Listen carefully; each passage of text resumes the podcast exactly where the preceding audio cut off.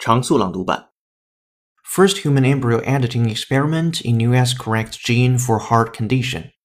Scientists have successfully edited the DNA of human embryos to erase a heritable heart condition that is known for causing sudden death in young competitive athletes, cracking open the doors to a controversial new era in medicine. This is the first time gene editing on human embryos has been conducted in the United States.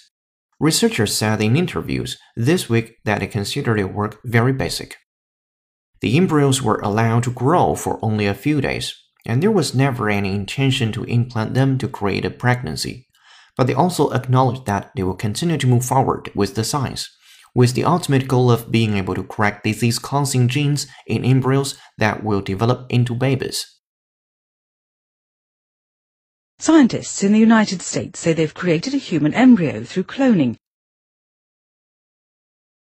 Scientists in the United States say they've created a human embryo through cloning. Recent work on both these fronts suggests that happiness is highly heritable. Recent work on both these fronts suggests that happiness is highly heritable. This was not a radical idea, but it is politically controversial nevertheless.